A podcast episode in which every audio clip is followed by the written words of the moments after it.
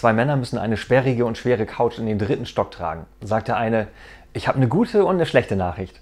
Also, wir sind endlich im dritten Stock, aber wir sind leider im falschen Haus.